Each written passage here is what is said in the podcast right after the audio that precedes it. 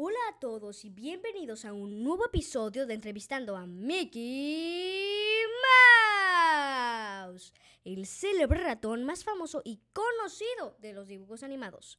Con ustedes, Mickey Mouse. Hola a todos chicos y chicas, como ya mencionó mi buena amiga Galamarín, yo soy Mickey Mouse. Y en este especial de Halloween vamos a hablarles sobre... Redobles, por favor. Disfraces de Halloween. Sí, se vienen esas fechas espeluznantes en las que nos queremos disfrazar de algo y que estemos encerrados en nuestra casa no significa que no podamos jugar con nuestros disfraces y atuendos, porque esta cuarentena nos está poniendo a todos muy creativos. Exacto. Sin más que decir, empecemos con este especial. ¡Woo!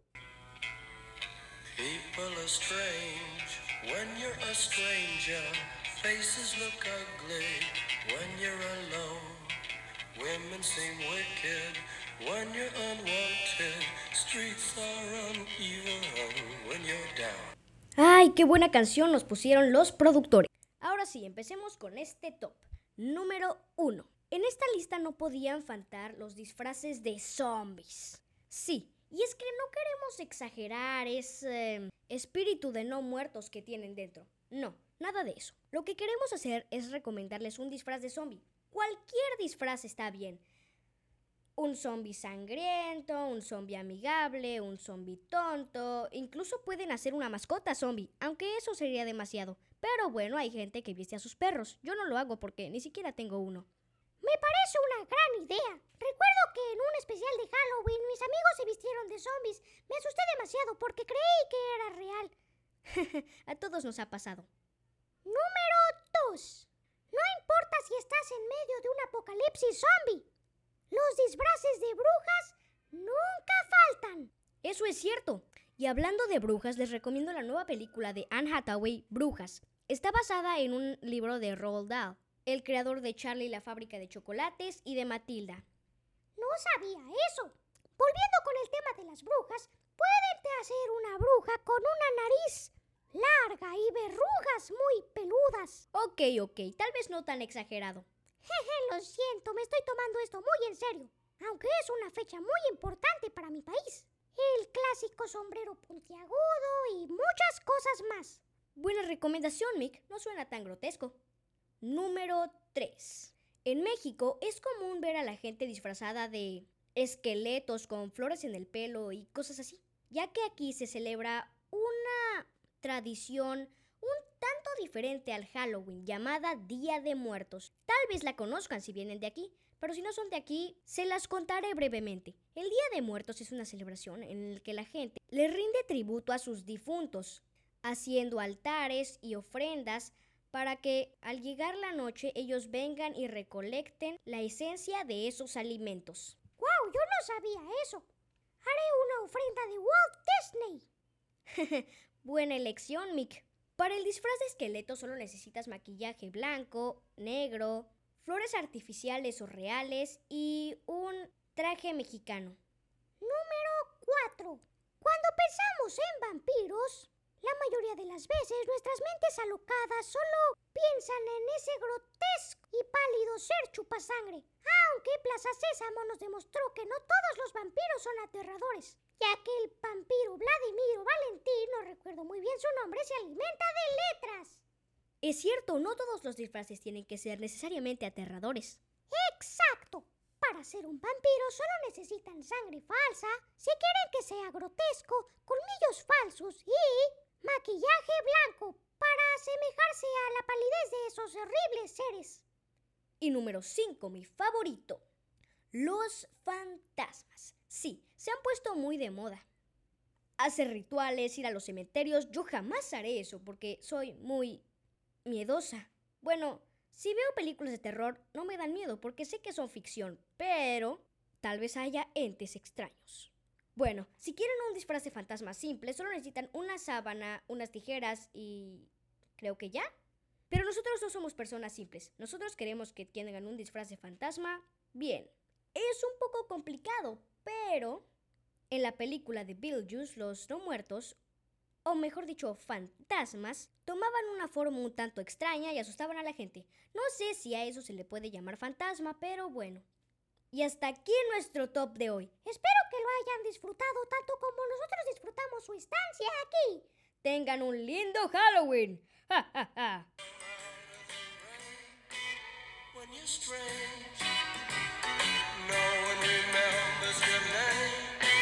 When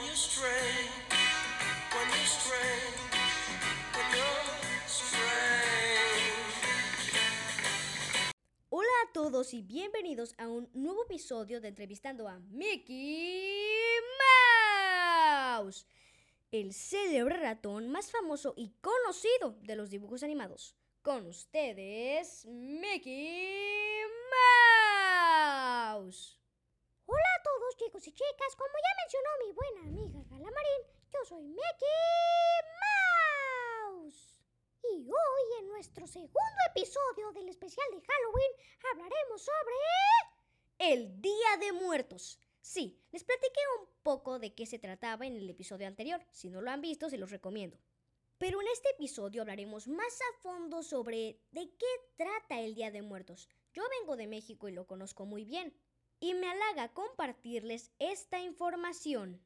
Sin más que decir, empecemos con el episodio. Down.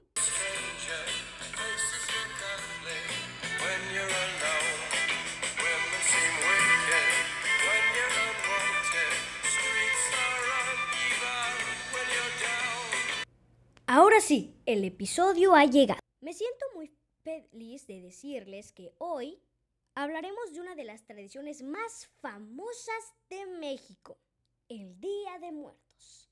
Sí, seguro conocen estas fechas por la película de Coco. Sí, en esta película relatan la historia sobre el Día de Muertos, los muertos y los vivos, las ofrendas, Miguel y muchas cosas más. Pero el principal tema de esta historia es la familia, no el Día de Muertos. Así que voy a empezar.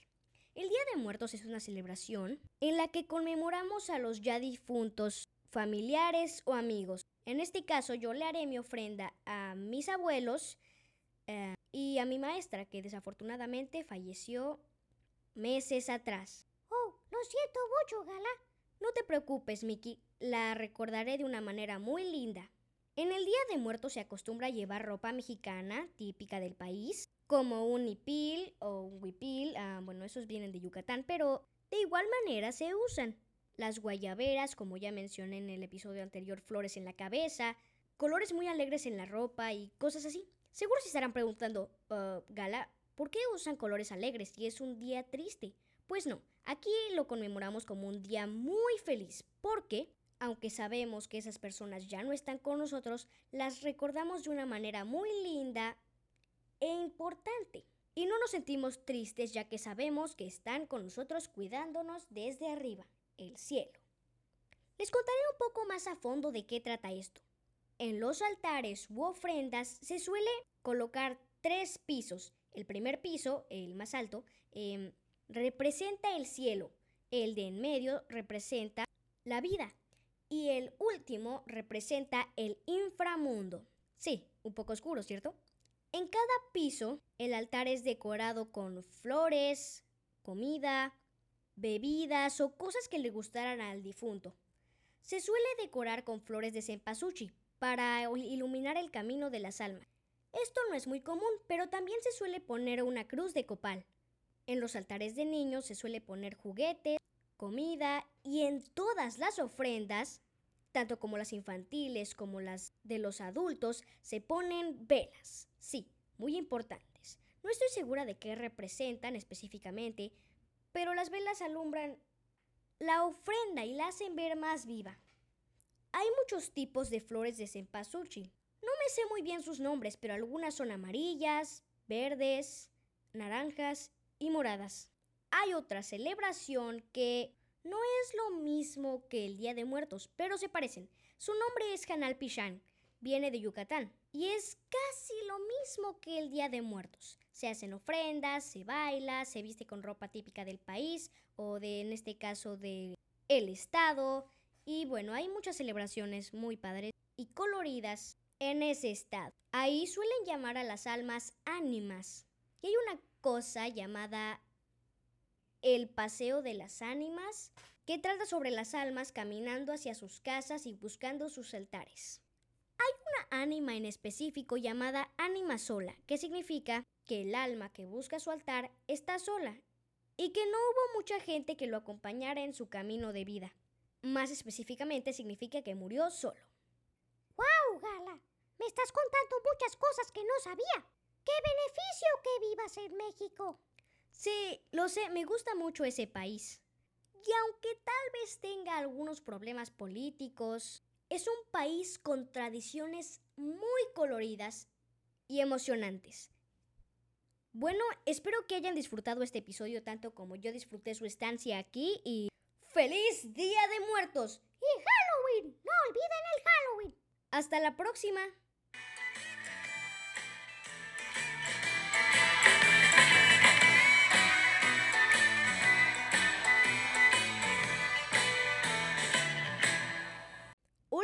Y bienvenidos a un nuevo episodio de Entrevistando a Mickey Mouse, el célebre ratón más famoso y conocido de los dibujos animados. Con ustedes, Mickey Mouse. Hola a todos chicos y chicas, como ya mencionó mi buena amiga Galamarín, yo soy Mickey Mouse.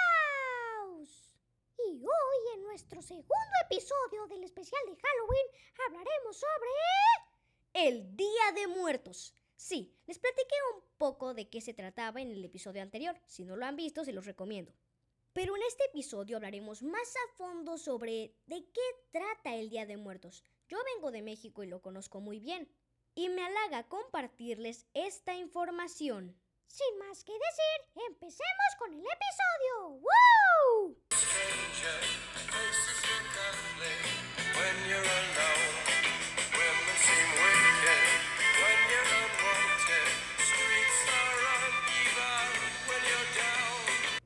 Ahora sí, el episodio ha llegado. Me siento muy feliz de decirles que hoy hablaremos de una de las tradiciones más famosas de México, el Día de Muertos. Sí, seguro conocen estas fechas por la película de Coco. Sí, en esta película relatan la historia sobre el Día de Muertos, los muertos y los vivos, las ofrendas, Miguel y muchas cosas más. Pero el principal tema de esta historia es la familia, no el Día de Muertos. Así que voy a empezar.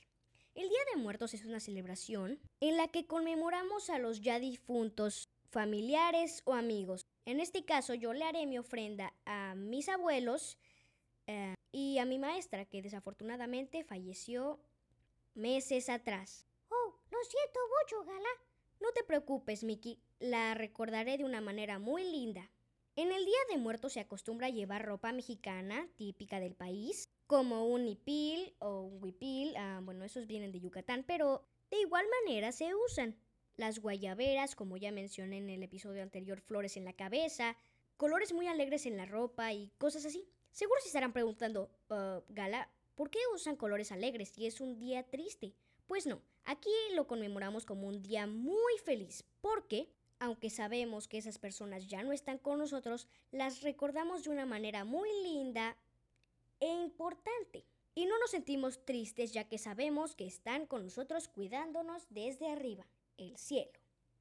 Les contaré un poco más a fondo de qué trata esto. En los altares u ofrendas se suele colocar tres pisos. El primer piso, el más alto, em, representa el cielo. El de en medio representa la vida. Y el último representa el inframundo. Sí, un poco oscuro, ¿cierto? En cada piso, el altar es decorado con flores, comida, bebidas o cosas que le gustaran al difunto. Se suele decorar con flores de cempasúchil para iluminar el camino de las almas.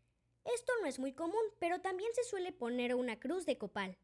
En los altares de niños se suele poner juguetes, comida y en todas las ofrendas, tanto como las infantiles como las de los adultos, se ponen velas. Sí, muy importantes. No estoy segura de qué representan específicamente, pero las velas alumbran la ofrenda y la hacen ver más viva. Hay muchos tipos de flores de cempasúchil. No me sé muy bien sus nombres, pero algunas son amarillas, verdes, naranjas y moradas. Hay otra celebración que no es lo mismo que el Día de Muertos, pero se parecen. Su nombre es Hanal Pichán, viene de Yucatán y es casi lo mismo que el Día de Muertos. Se hacen ofrendas, se baila, se viste con ropa típica del país o de, en este caso, del el estado. Y bueno, hay muchas celebraciones muy padres y coloridas en ese estado. Ahí suelen llamar a las almas ánimas. Y hay una cosa llamada el Paseo de las Ánimas, que trata sobre las almas caminando hacia sus casas y buscando sus altares. Hay una ánima en específico llamada ánima sola, que significa que el alma que busca su altar está sola y que no hubo mucha gente que lo acompañara en su camino de vida. Más específicamente significa que murió solo. ¡Wow, Gala! Me estás contando muchas cosas que no sabía. ¡Qué beneficio que vivas en México! Sí, lo sé, me gusta mucho ese país. Y aunque tal vez tenga algunos problemas políticos, es un país con tradiciones muy coloridas y emocionantes. Bueno, espero que hayan disfrutado este episodio tanto como yo disfruté su estancia aquí y ¡Feliz Día de Muertos! ¡Y Halloween! ¡No olviden el Halloween! Hasta la próxima.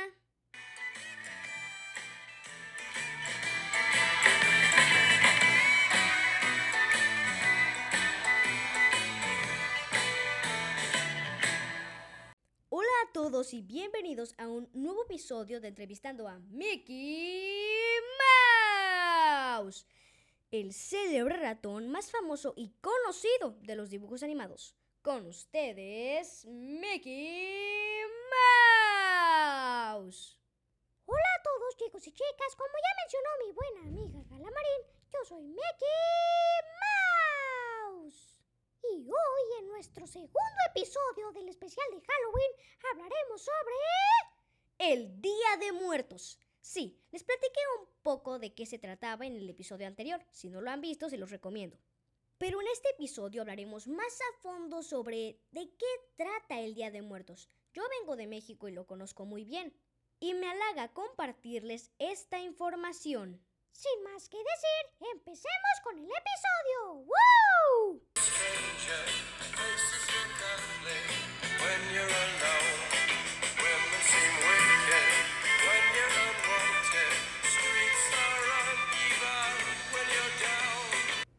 Ahora sí, el episodio ha llegado. Me siento muy feliz de decirles que hoy hablaremos de una de las tradiciones más famosas de México, el Día de Muertos. Sí, seguro conocen estas fechas por la película de Coco. Sí, en esta película relatan la historia sobre el Día de Muertos, los muertos y los vivos, las ofrendas, Miguel y muchas cosas más.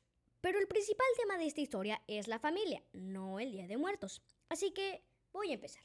El Día de Muertos es una celebración en la que conmemoramos a los ya difuntos familiares o amigos. En este caso yo le haré mi ofrenda a mis abuelos eh, y a mi maestra que desafortunadamente falleció meses atrás. Oh, lo siento mucho, Gala. No te preocupes, Mickey, la recordaré de una manera muy linda. En el Día de Muertos se acostumbra a llevar ropa mexicana típica del país, como un hipil o un huipil, ah, bueno, esos vienen de Yucatán, pero de igual manera se usan. Las guayaberas, como ya mencioné en el episodio anterior, flores en la cabeza, colores muy alegres en la ropa y cosas así. Seguro se estarán preguntando, "Ah, Gala, ¿por qué usan colores alegres si es un día triste? Pues no, aquí lo conmemoramos como un día muy feliz, porque, aunque sabemos que esas personas ya no están con nosotros, las recordamos de una manera muy linda e importante. Y no nos sentimos tristes ya que sabemos que están con nosotros cuidándonos desde arriba, el cielo. Les contaré un poco más a fondo de qué trata esto. En los altares u ofrendas se suele colocar tres pisos. El primer piso, el más alto, em, representa el cielo.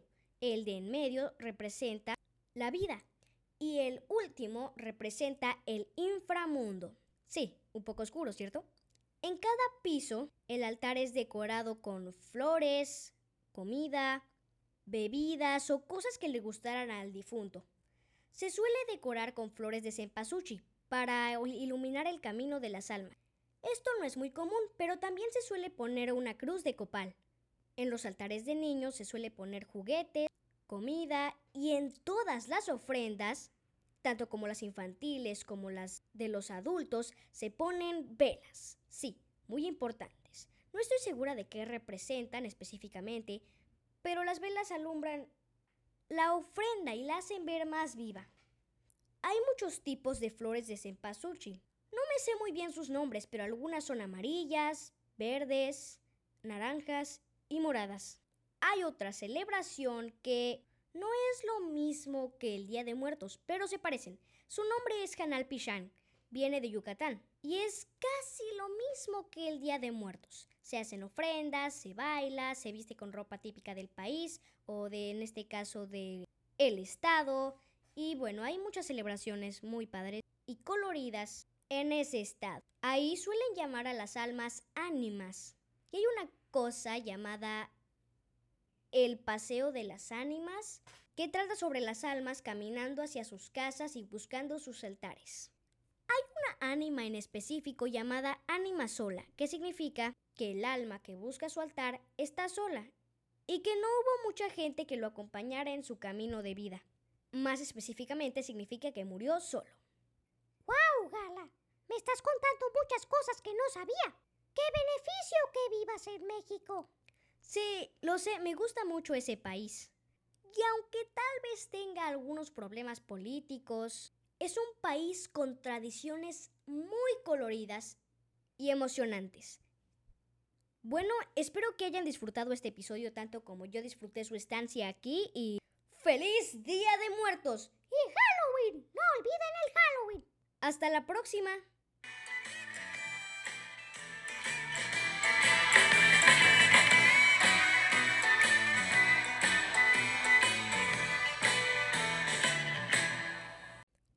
Todos y bienvenidos a un nuevo episodio de Entrevistando a Mickey Mouse, el célebre ratón más famoso y conocido de los dibujos animados. Con ustedes, Mickey Mouse.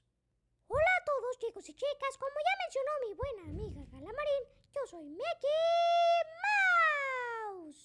Y hoy en nuestro segundo episodio del especial de Halloween hablaremos sobre... El Día de Muertos. Sí, les platiqué un poco de qué se trataba en el episodio anterior. Si no lo han visto, se los recomiendo. Pero en este episodio hablaremos más a fondo sobre de qué trata el Día de Muertos. Yo vengo de México y lo conozco muy bien. Y me halaga compartirles esta información. Sin más que decir, empecemos con el episodio. ¡Woo!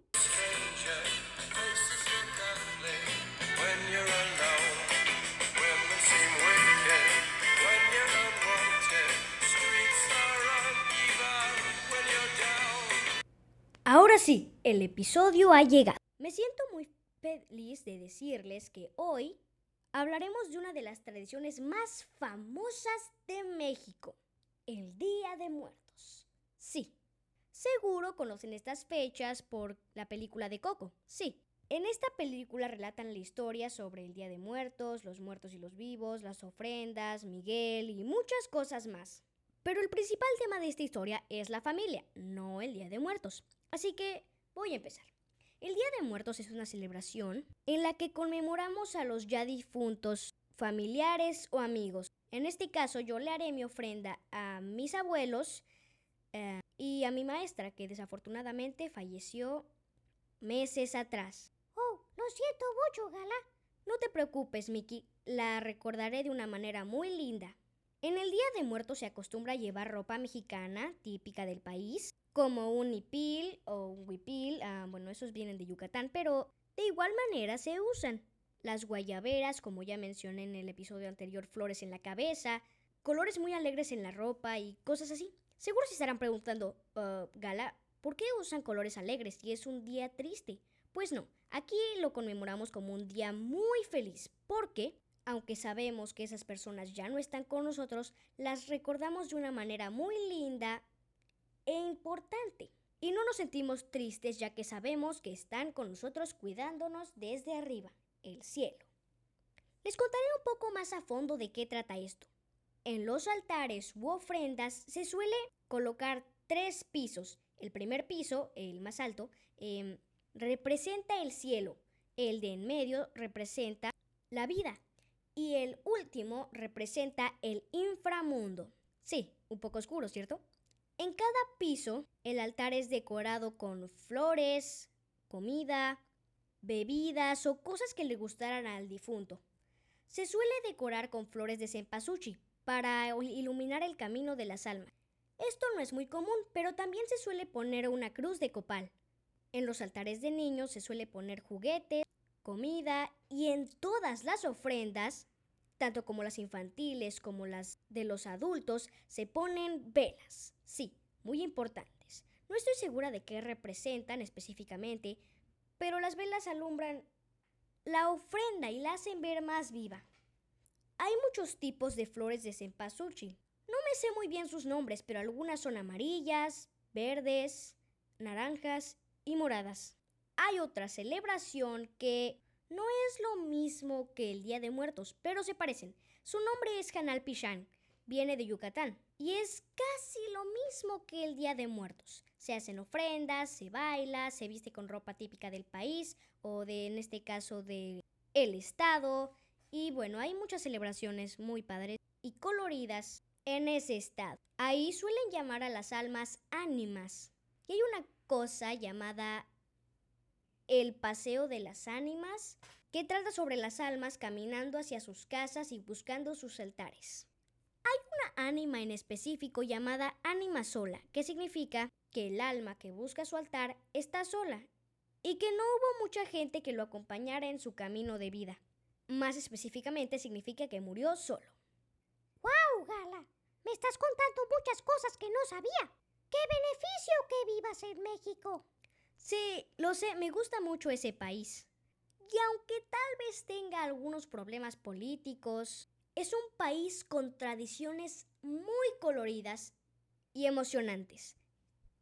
Bueno, espero que hayan disfrutado este episodio tanto como yo disfruté su estancia aquí y ¡Feliz Día de Muertos! ¡Y Halloween! ¡No olviden el Halloween! ¡Hasta la próxima!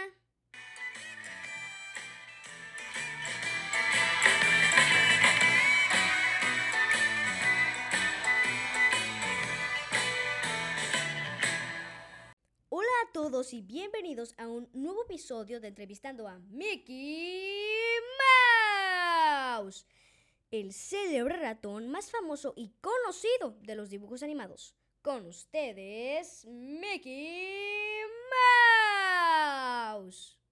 Hola a todos chicos y chicas, como ya mencionó mi buena amiga Galamarín, yo soy Mickey Mouse.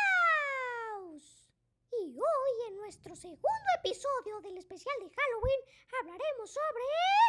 El Día de Muertos. Sí, les platiqué un poco de qué se trataba en el episodio anterior. Si no lo han visto, se los recomiendo. Pero en este episodio hablaremos más a fondo sobre de qué trata el Día de Muertos. Yo vengo de México y lo conozco muy bien. Y me halaga compartirles esta información. Sin más que decir, empecemos con el episodio. ¡Woo!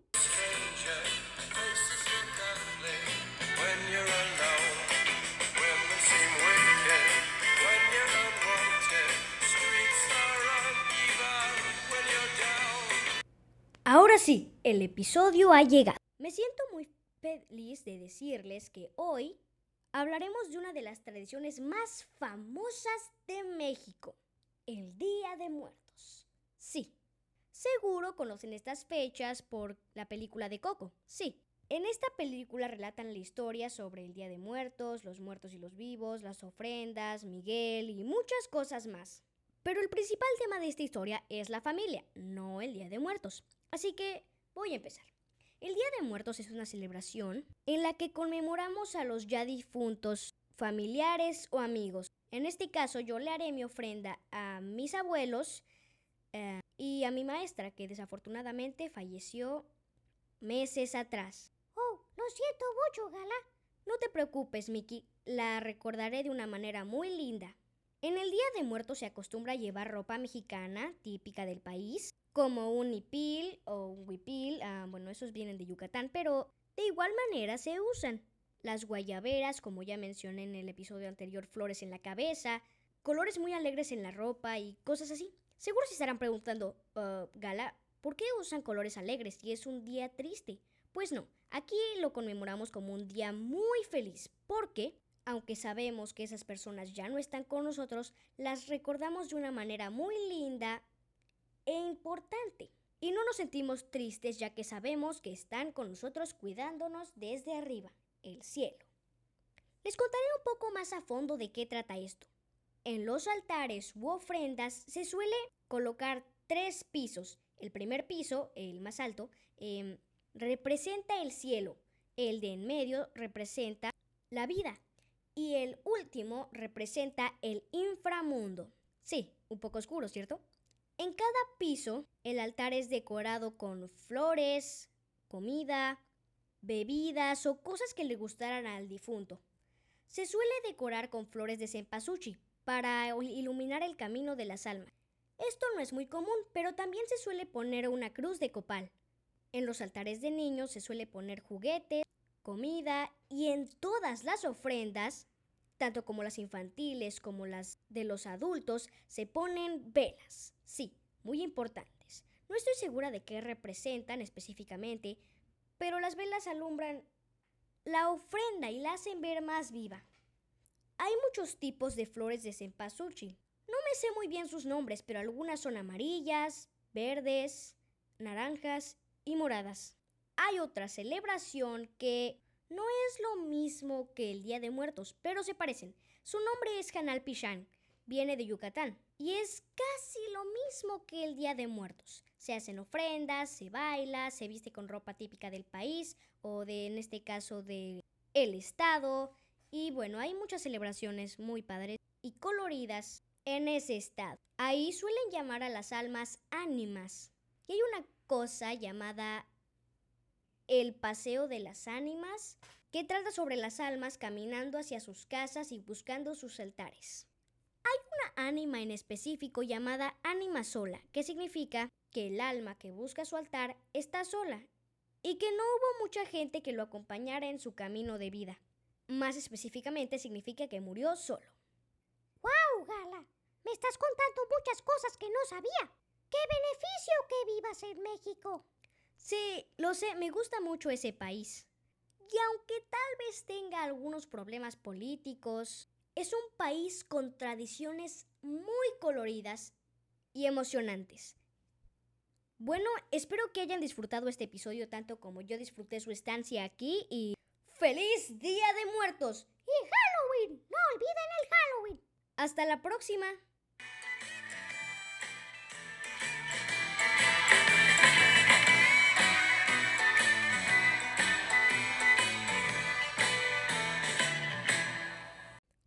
Todos y bienvenidos a un nuevo episodio de Entrevistando a Mickey Mouse, el célebre ratón más famoso y conocido de los dibujos animados. Con ustedes, Mickey Mouse. Hola a todos chicos y chicas, como ya mencionó mi buena amiga Galamarín, yo soy Mickey Mouse. Y hoy en nuestro segundo episodio del especial de Halloween hablaremos sobre... El Día de Muertos. Sí, les platiqué un poco de qué se trataba en el episodio anterior. Si no lo han visto, se los recomiendo. Pero en este episodio hablaremos más a fondo sobre de qué trata el Día de Muertos. Yo vengo de México y lo conozco muy bien. Y me halaga compartirles esta información. Sin más que decir, empecemos con el episodio. ¡Woo!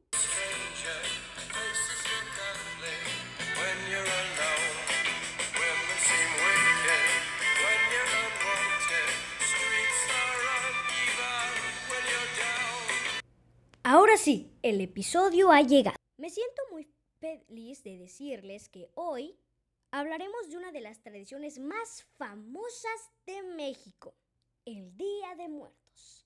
Sí, seguro conocen estas fechas por la película de Coco. Sí, en esta película relatan la historia sobre el Día de Muertos, los muertos y los vivos, las ofrendas, Miguel y muchas cosas más. Pero el principal tema de esta historia es la familia, no el Día de Muertos. Así que voy a empezar.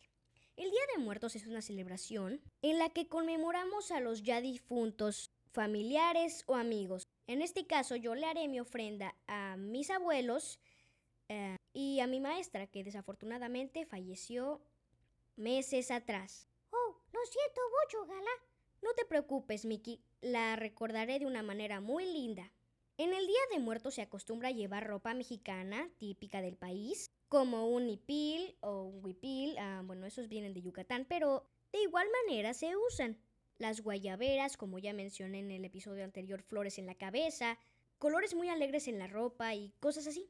Seguro se estarán preguntando, ah, Gala, ¿por qué usan colores alegres si es un día triste?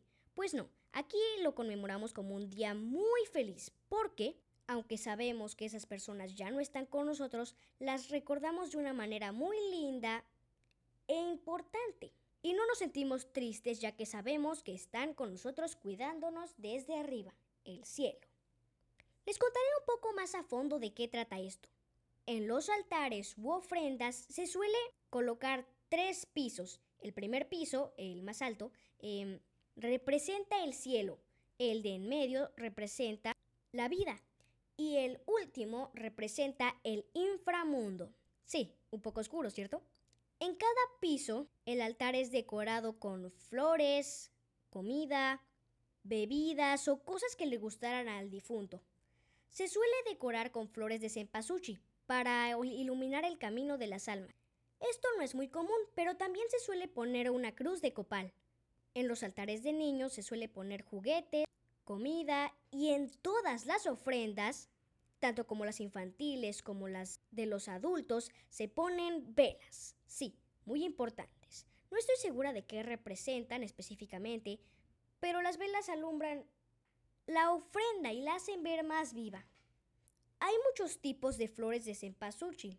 No me sé muy bien sus nombres, pero algunas son amarillas, verdes, naranjas y moradas. Hay otra celebración que no es lo mismo que el Día de Muertos, pero se parecen. Su nombre es Hanal Pichán, viene de Yucatán y es casi lo mismo que el Día de Muertos. Se hacen ofrendas, se baila, se viste con ropa típica del país o de, en este caso, el estado. Y bueno, hay muchas celebraciones muy padres y coloridas en ese estado. Ahí suelen llamar a las almas ánimas. Y hay una cosa llamada el Paseo de las Ánimas, que trata sobre las almas caminando hacia sus casas y buscando sus altares.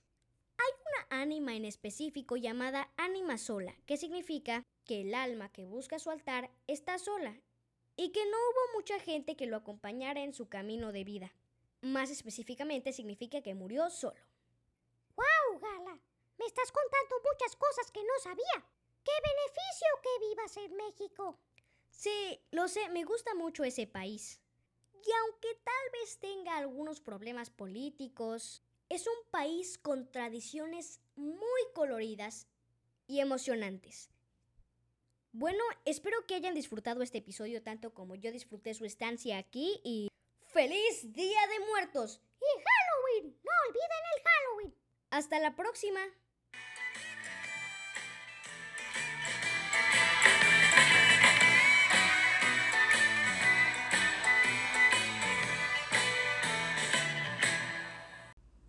todos y bienvenidos a un nuevo episodio de Entrevistando a Mickey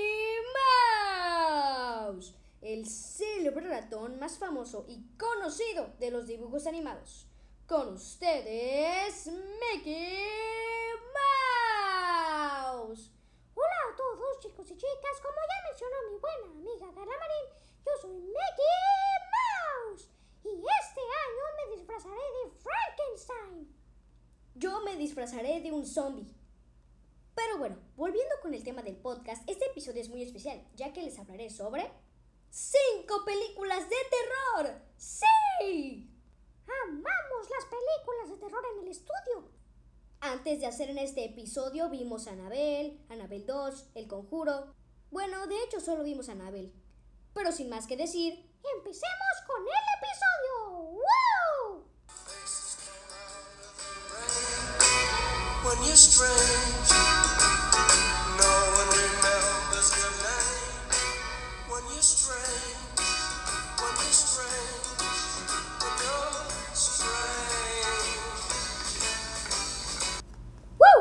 Un poco de miedo por este podcast, pero estoy muy confiada de que les va a gustar mucho. Número 1. La saga de Annabelle. Sí. Y antes de que escuchen esto, si quieren pausar el video, háganlo ya que habrá una alerta de spoiler.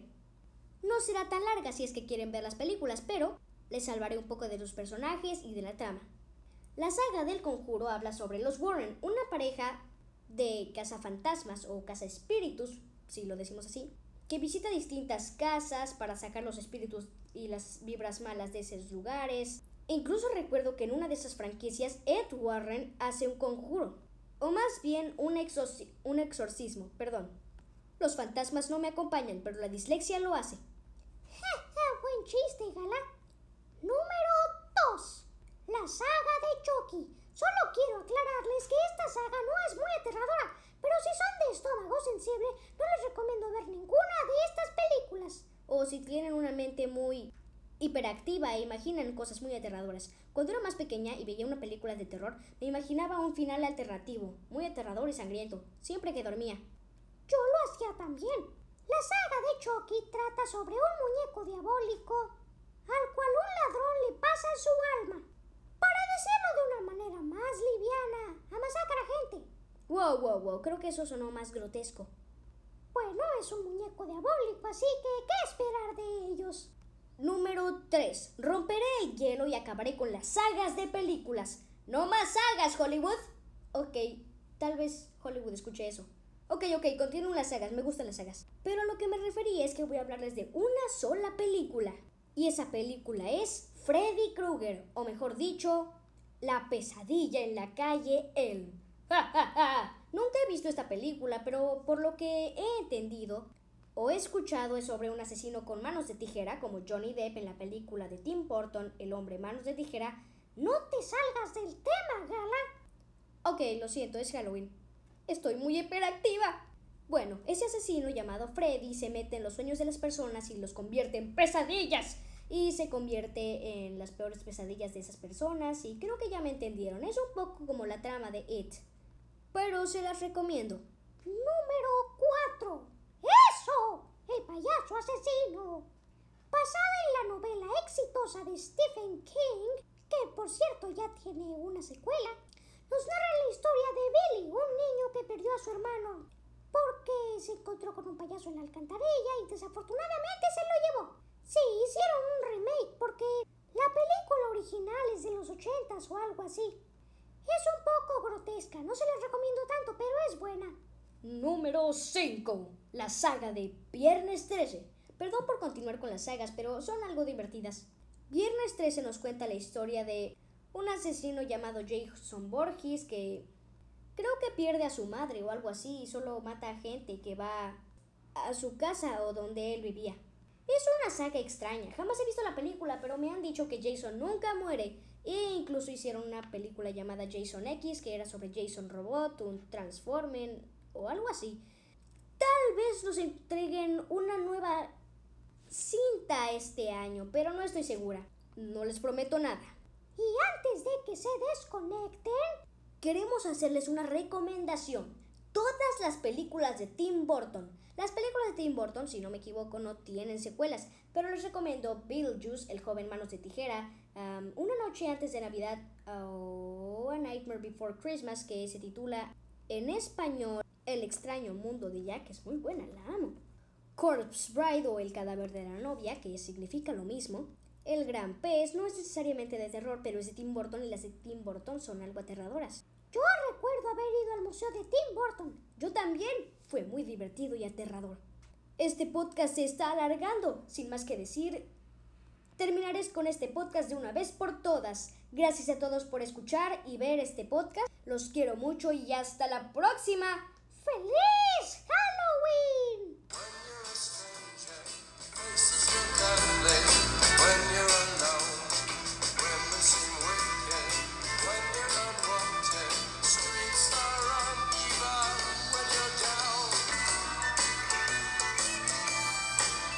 Hola a todos. y bienvenidos a un nuevo episodio de Entrevistando a Mickey Mouse, el ratón más famoso y conocido de los dibujos animados. Con ustedes, Mickey Mouse. Hola a todos chicos y chicas, como ya mencionó mi buena amiga Carla Marín, yo soy Mickey Mouse y este año me disfrazaré de Frankenstein. Yo me disfrazaré de un zombie. Pero bueno, volviendo con el tema del podcast, este episodio es muy especial, ya que les hablaré sobre... ¡Cinco películas de terror! ¡Sí! Amamos las películas de terror en el estudio. Antes de hacer en este episodio vimos a Anabel, Anabel 2, El Conjuro. Bueno, de hecho solo vimos a Anabel. Pero sin más que decir, empecemos con el episodio. ¡Wow! When you're strange,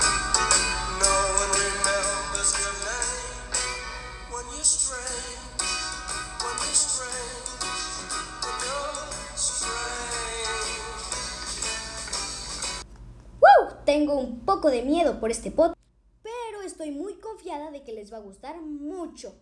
Número 1. La saga de Annabelle. Sí.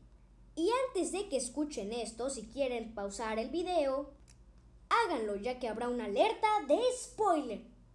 No será tan larga si es que quieren ver las películas, pero les salvaré un poco de los personajes y de la trama. La saga del conjuro habla sobre los Warren, una pareja de cazafantasmas o cazaespíritus, si lo decimos así, que visita distintas casas para sacar los espíritus y las vibras malas de esos lugares. Incluso recuerdo que en una de esas franquicias Ed Warren hace un conjuro, o más bien un, exorci- un exorcismo, perdón. Los fantasmas no me acompañan, pero la dislexia lo hace. Buen chiste, Gala.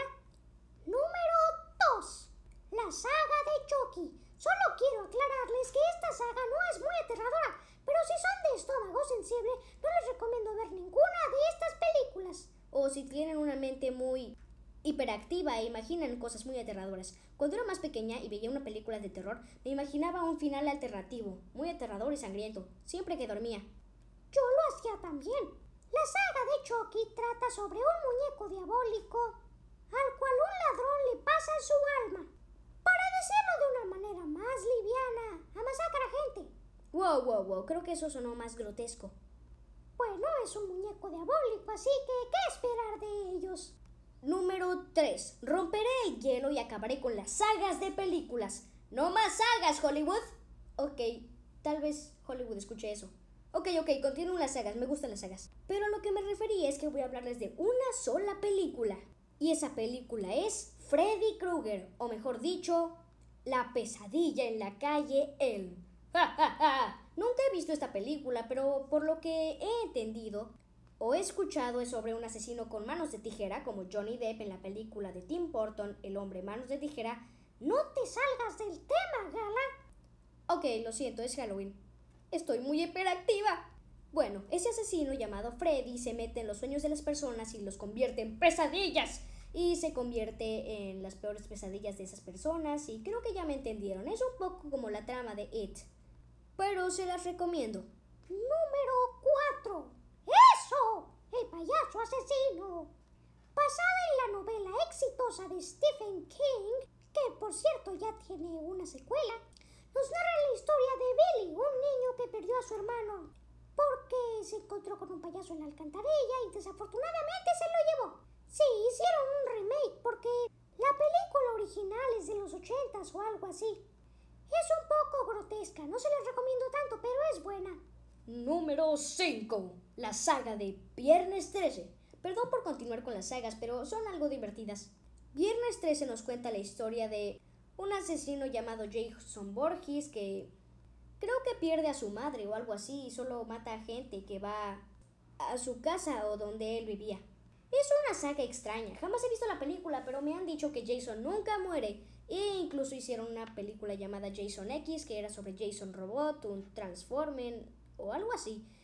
Tal vez nos entreguen una nueva cinta este año, pero no estoy segura. No les prometo nada. Y antes de que se desconecten, Queremos hacerles una recomendación.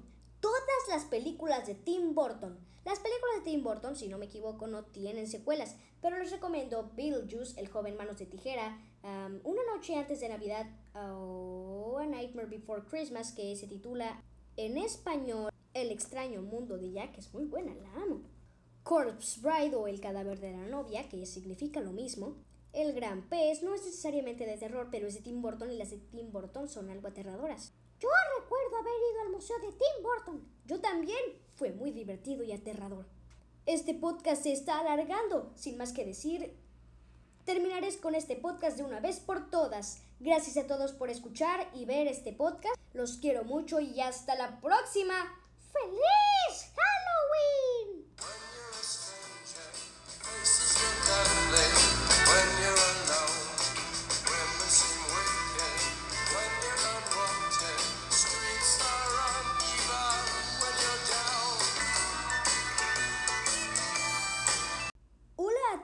bienvenidos a un nuevo episodio de Entrevistando a Mickey Mouse, el célebre ratón más famoso y conocido de los dibujos animados. Con ustedes, Mickey Mouse. Hola a todos chicos y chicas, como ya mencionó mi buena amiga Gala Marín, yo soy Mickey Mouse y este año me disfrazaré de Frankenstein yo me disfrazaré de un zombie.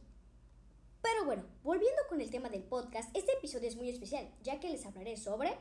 ¡Cinco películas de terror! ¡Sí! Amamos las películas de terror en el estudio. Antes de hacer en este episodio vimos a Anabel, Anabel 2, El Conjuro. Bueno, de hecho solo vimos a Anabel. Pero sin más que decir, empecemos con el episodio.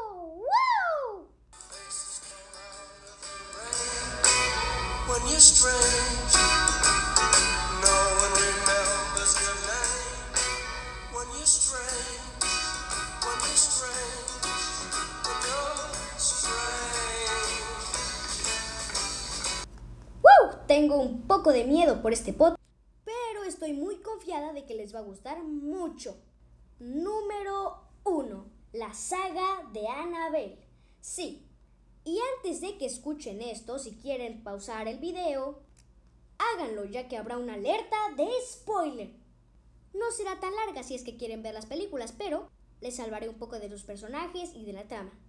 La saga del conjuro habla sobre los Warren, una pareja de cazafantasmas o espíritus, si lo decimos así, que visita distintas casas para sacar los espíritus y las vibras malas de esos lugares, Incluso recuerdo que en una de esas franquicias Ed Warren hace un conjuro, o más bien un, un exorcismo, perdón. Los fantasmas no me acompañan, pero la dislexia lo hace. Buen chiste, Gala. Número 2. La saga de Chucky. Solo quiero aclararles que esta saga no es muy aterradora, pero si son de estómago sensible, no les recomiendo ver ninguna de estas películas. O si tienen una mente muy hiperactiva e imaginan cosas muy aterradoras. Cuando era más pequeña y veía una película de terror, me imaginaba un final alternativo, muy aterrador y sangriento, siempre que dormía. Yo lo hacía también. La saga de Chucky trata sobre un muñeco diabólico al cual un ladrón le pasa su alma. Para decirlo de una manera más liviana, a masacrar a gente. Wow, wow, wow, creo que eso sonó más grotesco. Bueno, es un muñeco diabólico, así que ¿qué esperar de ellos? Número 3. Romperé el hielo y acabaré con las sagas de películas. No más sagas, Hollywood. Ok, tal vez Hollywood escuche eso. Ok, ok, continúen las sagas, me gustan las sagas. Pero a lo que me refería es que voy a hablarles de una sola película. Y esa película es Freddy Krueger, o mejor dicho, La pesadilla en la calle El. Nunca he visto esta película, pero por lo que he entendido, o he escuchado es sobre un asesino con manos de tijera, como Johnny Depp en la película de Tim Burton, El hombre manos de tijera. No te salgas del tema, Gala. Ok, lo siento, es Halloween. Estoy muy hiperactiva. Bueno, ese asesino llamado Freddy se mete en los sueños de las personas y los convierte en pesadillas. Y se convierte en las peores pesadillas de esas personas. Y creo que ya me entendieron. Es un poco como la trama de It. Pero se las recomiendo. Número 4. El payaso asesino. Basada en la novela exitosa de Stephen King, que por cierto ya tiene una secuela, nos narra la historia de Billy, un niño que perdió a su hermano porque se encontró con un payaso en la alcantarilla y desafortunadamente se lo llevó. Sí, hicieron un remake porque la película original es de los ochentas o algo así. Es un poco grotesca, no se les recomiendo tanto, pero es buena. Número 5. La saga de Viernes 13. Perdón por continuar con las sagas, pero son algo divertidas. Viernes 13 nos cuenta la historia de un asesino llamado Jason Borges que creo que pierde a su madre o algo así y solo mata a gente que va a su casa o donde él vivía. Es una saga extraña, jamás he visto la película, pero me han dicho que Jason nunca muere e incluso hicieron una película llamada Jason X que era sobre Jason Robot, un Transformen o algo así. Tal vez nos entreguen una nueva cinta este año, pero no estoy segura. No les prometo nada. Y antes de que se desconecten, queremos hacerles una recomendación.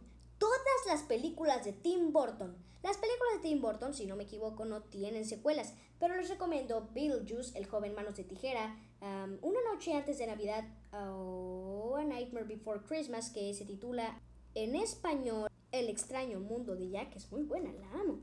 Corpse Bride o El cadáver de la novia, que significa lo mismo.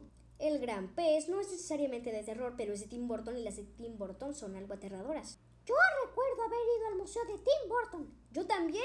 Fue muy divertido y aterrador. Este podcast se está alargando. Sin más que decir, terminaré con este podcast de una vez por todas. Gracias a todos por escuchar y ver este podcast. Los quiero mucho y hasta la próxima. Feliz Halloween!